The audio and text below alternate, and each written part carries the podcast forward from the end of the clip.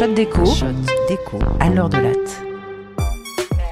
Quand nous habitions aux États-Unis, mon fils Ivan, qui avait alors 7 ans, m'a demandé de l'accompagner à une sortie scolaire.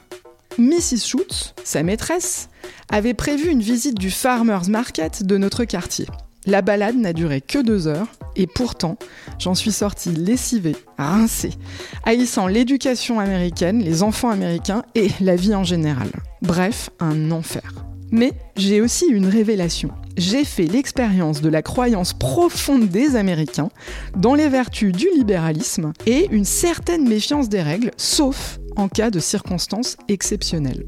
Et aussi, ce qui fait que nous sommes, nous, Français, finalement, si différents d'eux. Enfin, c'est ainsi que je me suis consolée. Alors, j'arrive à 8h20. Comme, lors d'une sortie en France, je me suis vue attribuer un groupe d'enfants. Mais là s'arrête la comparaison. Les huit gamins courent dans tous les sens. Je fais les gros yeux, je crie un peu, mais impossible de les discipliner. La moitié court devant et l'autre regarde en l'air à l'arrière. Je perds la distance avec le reste de la classe. Le niveau sonore sur notre passage est ahurissant. Les enfants me regardent comme une extraterrestre quand je leur demande de se mettre en rang deux par deux. Je panique. Je me dis qu'un des huit va au mieux se perdre, au pire passer sous une bagnole. Les passants sourient, attendris par ces chérubins pleins de vie. Donc ça a l'air ok. Il faut que je me détende. Arrivé au marché, donc au farmer's market, la maîtresse annonce aux enfants qu'ils ont 45 minutes sur place. Et là, ça se disperse sans plus aucune notion du groupe. Moi, je suis en PLS, je ne crois pas que je les retrouverai tous intacts. Pourtant, 45 minutes plus tard, les enfants reviennent toujours surexcités, mais aucune perte, aucune victime, juste quelques pots de fleurs renversés sur les étalages. Le retour à l'école est aussi chaotique, mais cette fois, je laisse faire puisque ça a l'air de fonctionner. Mais comment? Pourquoi les enfants sont revenus sains et saufs à l'école? Bien, la maîtresse n'a pas eu besoin d'intervenir ou de fixer des règles comme dans n'importe quelle sortie scolaire en France. Elle a considéré qu'il y avait une espèce de main invisible qui coordonnait les petits mimes. D'une part, nous étions en situation d'information parfaite. Mrs. Schultz a donné la destination, donc le marché, et le timing, retour pour la cantoche. Ils avaient tous en poche des dollars donnés par leurs parents. Donner à un enfant la liberté d'acheter ce qu'il veut, il s'autodisciplinera et rentrera vivant pour manger ses brownies. De mon point de vue franco-égalitaire, c'est moins l'incitation financière qui m'a étonné que l'absence de limite de budget. Les montants allaient de 0 à 20 dollars. Oui, oui, 20 dollars à 7 ans pour une sortie de 2 heures. Faut-il limiter le salaire des patrons, euh, pardon, l'argent de poche des enfants en sortie collective? Comment lutter contre les inégalités au sein de la classe? L'éternelle question que personne ne s'est posée ce jour-là. J'avais moi-même donné 3 dollars à Yvan qui était évidemment vert. Arrivé à l'école, je dépose mon groupe avec soulagement.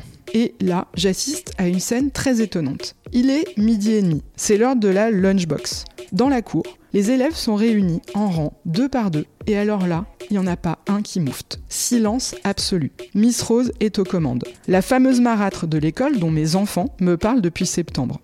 Je fais un commentaire à un parent à côté de moi, mais dis donc, elle sait mieux les tenir que nous.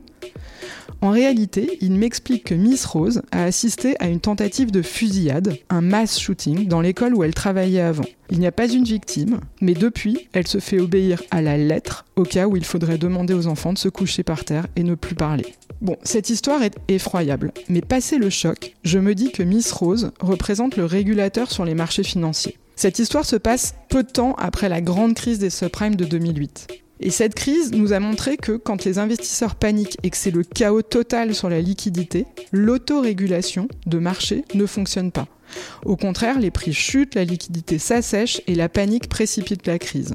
Il faut alors l'intervention d'une banque centrale pour restaurer le marché. Et après une crise financière, le régulateur est beaucoup plus légitime pour imposer des règles strictes et discipliner les investisseurs. C'est bien ce qui s'est passé après la crise. Le cadre réglementaire sur les banques établi à la suite de la crise de 2008 a été énormément renforcé, et en particulier bien plus aux États-Unis qu'en Europe. Les montants financiers imposés aux banques pour sanctionner leurs abus ont été aussi plus importants là-bas qu'ici. La nécessité des règles strictes n'a qu'un temps. Chasser le naturel, il revient au galop.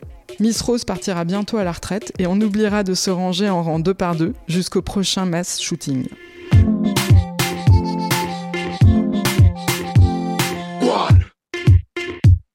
C'était un podcast de l'université Paris-Dauphine, PSL.